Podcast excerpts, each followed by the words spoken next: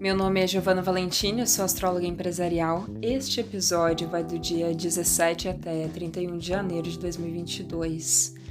Como eu não havia feito um episódio falando sobre o início do mês de janeiro, aqui eu comento sobre todo o mês, regido também o Capricórnio, porque no dia 2 de janeiro a gente teve a lua nova, portanto, uma nova lunação se iniciou nesse signo. E uma particularidade do mês de janeiro é que nós vamos ter duas luas novas. Uh, a gente teve uma no dia 2 de janeiro, a gente vai ter a próxima no dia 31. Esse fenômeno também é chamado de lua azul. E isso simboliza que no mês de fevereiro nós não vamos ter lua nova, somente em março, quando teremos o mesmo fenômeno acontecendo, duas luas novas em um mês. Então, considere que fevereiro traz uma leve continuidade para o que a gente começou em janeiro. Esse mês de janeiro é muito importante para determinar a visão a longo alcance daquilo que a gente almeja e deseja para o ano de 2022, pensando também nos próximos anos. Bom, no dia 14 de janeiro, que já passou, uh, nós tivemos então Mercúrio entrando retrógrado e um, ele vai ficar aí por algum tempo certo? Ele está retrogradando uh, no signo de Aquário e no dia 23, ao entrar então no signo de Capricórnio, porque ele está voltando um signo, ele vai encontrar o Sol.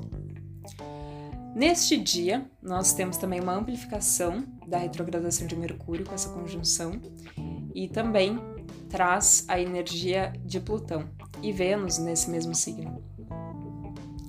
Nós temos então uma grande presença de Saturno, nota-se com essa energia de Capricórnio e Aquário, representando muito sobre a estruturação e sobre a ordem que está sendo instaurada nesse novo sistema, que é, é preciso sim reavaliar crenças e ressignificar uh, uma nova estrutura para que a gente siga em direção ao que é novo.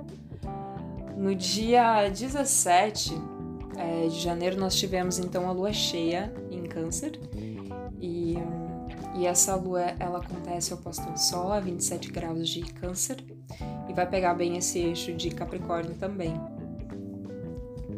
Capricórnio, regente do mês de janeiro, fala sobre uma construção social que se estabelece através de leis, padrões e de uma estrutura familiar, inclusive, com esse câncer, que suporta e cria essa independência no indivíduo que assim busca ir além de si mesmo.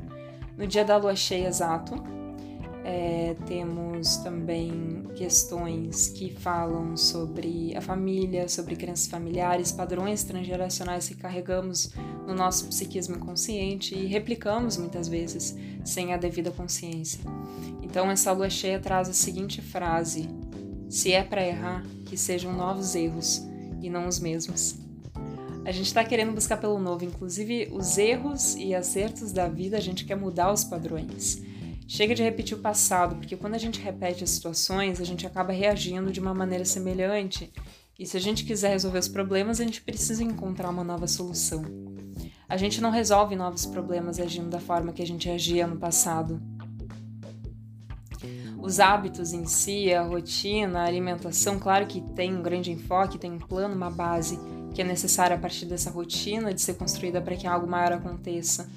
Mas aqui a gente também está lidando com essas reatividades que eu comentei e essa autoobservação, essa capacidade de transcender a si mesmo, dentro também de todo esse universo de Capricórnio que vai falar sobre prosperidade, sobre o topo do alto da montanha. E para cada pessoa, o topo do alto da montanha vai ser uma montanha, vai ser um pico diferente. A gente só vive e atrai o que a gente acredita inclusive o que a gente acredita que merece e que é possível. Se é para recriar um novo, construir, se é para ir, se estabilizar para percorrer distâncias maiores, a partir dessa base, dessa estrutura, aqui a gente também está lidando com o rompimento das estagnações. Lembrando também que os nodos lunares estão entrando no eixo Touro e Escorpião, oficialmente, agora no dia 18. E nós também temos Urano entrando direto nesse mesmo dia. E a partir daí a gente vai sentir uma aceleração, porque Urano vai falar sobre intelecto, a genialidade, a capacidade de encontrar novas soluções para problemas antigos. E, e também ele vai abordar essa energia eletrizante, então a gente se sente mais inspirado, mais ativo intelectualmente. Em 2021, a gente teve uma quadratura bem significativa entre Saturno e Urano, que ainda está acontecendo em 2022. E hum, a gente sabe que, hum, então, em 2021, a diferença é que Saturno, é, tendo Saturno representando o antigo e Urano novo, esse Urano, na verdade, ano passado estava em conflito, porque Saturno estava se sobressaindo. A gente queria inovar, queria trazer para frente as ideias, mas Saturno estava restringindo. E ele recompensou enormemente aqueles que trouxeram uma estrutura, uma simplicidade e focaram em criar parcerias e bons relacionamentos sociais.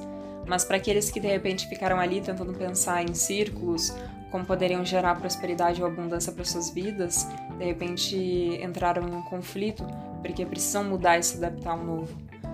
2021 foi para a gente também transitar dentro desse novo sistema.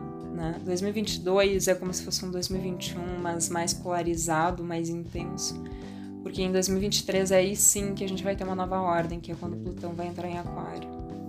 Mas por hora, é, voltando para o mês de janeiro, um, a partir do final do mês e início de fevereiro, quando Vênus entrar direto, ela vai ao encontro de Saturno.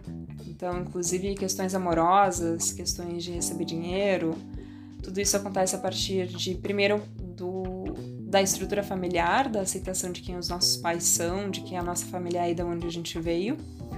Se a gente observar qualquer tipo de emoção, seja raiva, frustração, a gente pode acatar os mesmos sentimentos à nossa vida e associar nessas questões uh, relacionadas à matéria e ao amor, como que os nossos pais lidam lidavam com o dinheiro, não significa que nós vamos ter que replicar os mesmos, os mesmos padrões e não só em relação ao dinheiro, mas no relacionamento com a matéria no modo geral. Se a gente sente que é muito superficial, ou de repente ser muito leviano, ou se se importa demais com a matéria, ou se se importa de menos, como que é feita essa, esse vínculo uh, familiar e material também, né? Como que as dinâmicas afetivas também se baseiam com esses enfoques.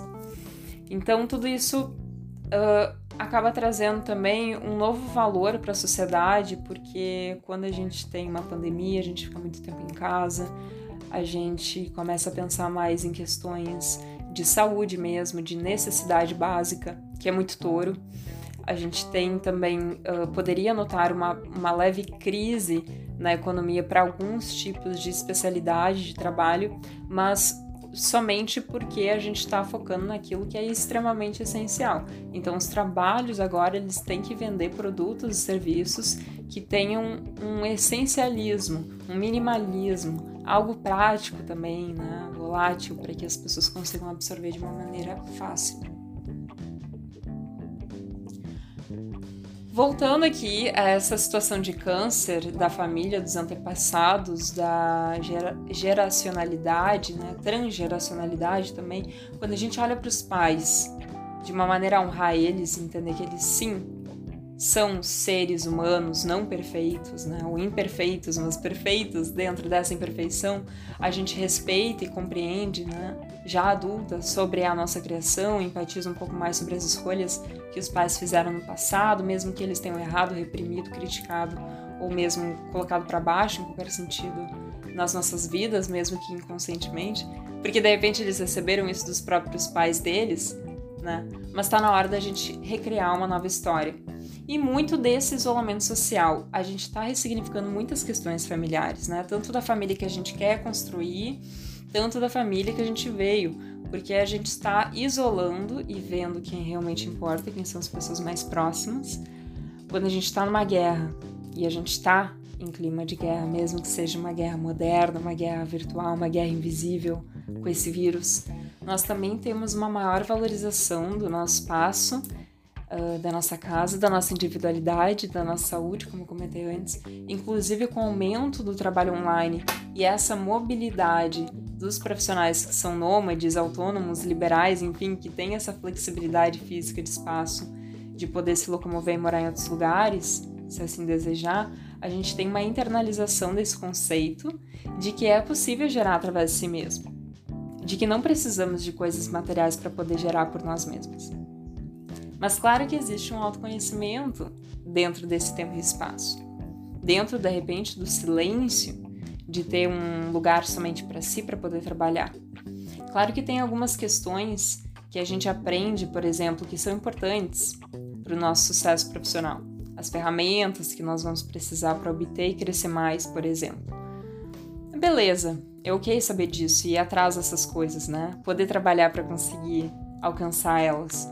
Mas também não parar para poder receber e assim continuar adiante e sim nesse contexto continuar com aquilo que já tem ou aquilo que já tem dentro da sua disponibilidade.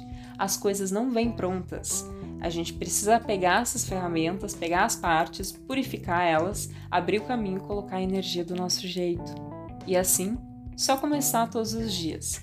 Então, esse é um tempo para planejamento, para estratégia, para alcance de visão a longo prazo, construir a longo alcance, né? Sair da zona de conforto, sair da estagnação. É um tempo que a gente pode, inclusive, sentir mais fome, eu senti que a gente tem que mudar a dieta, sentir que o estômago mais sensível, porque o câncer ele rege o estômago e ele rege o lar também, o nosso relacionamento com a mãe, com as nossas emoções, com a nossa intuição. Então, com a lua cheia, a gente se sente energizada, como se fosse um descanso alinhado com a ação. De repente, uma ação no lar, de repente, algum tipo de trabalho em casa mesmo. Bom, de agora em diante, a partir do dia 24 de janeiro, a gente vai começar a diminuir essa energia lunar, porque ela vai começar a entrar na fase minguante. E no dia 25, então, a gente tem a lua minguante em escorpião, que novamente vai ativar essa quadratura de Saturno e Urano, por mais que eles estejam se afastando um pouquinho, mas agora com Urano direto eles vão lentamente se reencontrando em um ângulo um pouco mais exato. Então a gente tem um leve suspiro dessa quadratura de Urano e Saturno, mesmo que esteja ali meio que cutucando de vara curta, né? A mudança, querendo ou não, ela já está acontecendo. O novo é imperativo que o novo venha adiante, né?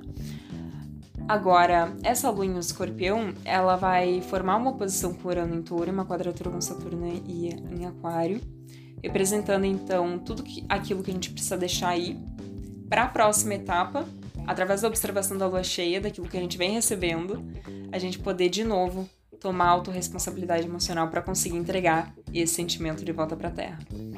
Então, no quesito profissional, é um tempo de agir imediatamente naquilo que a gente se propõe. E essa lua em escorpião também, mais para o final do, do mês, e também com Marte entrando em Capricórnio dia 24 de janeiro, né? Depois, no dia seguinte, também no dia 25, o Mercúrio retrógrado entra em Capricórnio também, então a gente tem um stellium que a gente chama, né? A gente tem vários planetas ali em Capricórnio. É, e Vênus finalmente também entrando direto no dia 29, mas ela também está em Capricórnio ali nos, nos, primeiros graus, né? 13 graus de, de Capricórnio. Um, nós temos então uma intensificação dessa de, de, dessas questões de comprometimento, né? Então aqui eu me comprometo, eu vou ficar aqui, eu vou fazer, eu tô me propondo a fazer esse trabalho aqui e firmar relacionamentos também, então é um tempo muito bom para firmar coisas, né? Para construir coisas, por mais que Mercúrio esteja retrógrado. Uh, um tempo assim, de repente a energia fica um pouco mais levemente mais lenta, mas eu até acho interessante porque retrogradações, em geral, só trazem uma pessoalidade a mais, porque Mercúrio, ainda sendo um planeta pessoal, é, nos pede assim, não, coloca um pouco do teu da tua pessoalidade ali, coloca um pouco do teu tempero ali, né? Especialmente por estar em aquário, como que tu pode inovar nesses produtos, né? Como que tu pode trazer algo que é inovador, que de repente é algo que já está acontecendo há muito tempo, que de repente para ti nem é tão inovador assim, para ti já é a tua realidade, mas para as pessoas é. Então esse Mercúrio retrógrado ele traz isso, traga a sua personalidade, pense sobre isso, reflita sobre isso. É, como que você pode hum, também uh, escolher algo que você sabe que você pode estruturar, né? que você pode se comprometer com base no seu autoconhecimento. E também se permitir mudar, se permitir é, fazer diferente. Um grande abraço e eu vejo vocês no próximo episódio.